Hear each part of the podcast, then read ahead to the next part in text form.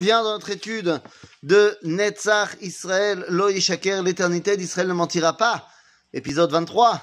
Et cette fois, nous continuons pour la réussite de nos soldats, le retour à la maison de tous nos otages, la guérison de tous nos blessés et l'élévation de l'âme de tous nos disparus. Nous sommes toujours dans les frontières de la terre d'Israël pour essayer de comprendre bah, quelle est cette terre que nous aimons tant. Eh bien, les frontières de la terre d'Israël, on a parlé de la frontière sud, on a parlé de la frontière nord. Aujourd'hui, nous allons parler de la frontière est.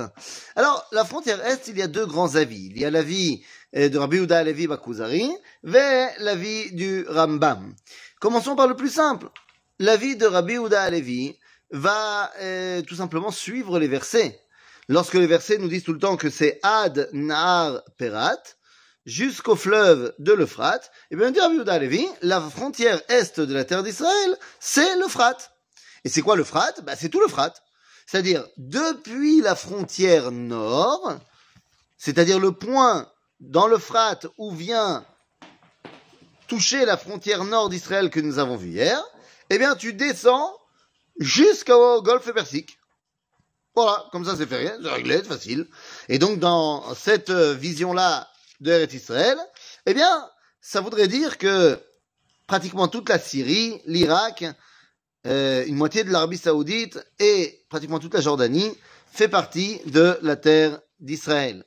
Ça, c'est l'avis donc de Rabbi Yehuda Alevi. Aval, le Rambam, n'est pas d'accord. Pour le Rambam, c'est un petit peu plus complexe et c'est moins grand. Le Rambam est d'accord avec Rabbi Yehuda Alevi que ça commence là où la frontière nord rencontre l'Euphrate. Ça, c'est bon.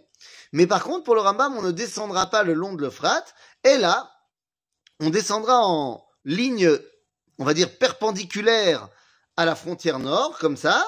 C'est une ligne euh, qui va descendre verticalement. Et nous dit le Rambam, c'est une frontière qui est à six ou sept jours de marche de Jérusalem. Et ça, cette ligne-là va donc arriver jusqu'à ce qu'elle rencontre la ligne sud, c'est-à-dire à peu près euh, au 30e parallèle. Euh, plus ou moins une ligne qui va partir de Elat et qui va aller couper cette ligne horizontale, cette ligne verticale. Donc ça, c'est l'avis du Rambam, ce qui crée euh, une frontière comme ça rectangulaire entre le nord, le sud et l'est, et qui englobe une partie de la Syrie, la grande partie de la Jordanie et une petite partie de l'Arabie saoudite. Voilà pour ce qui est de la frontière est de la terre d'Israël. À bientôt les amis.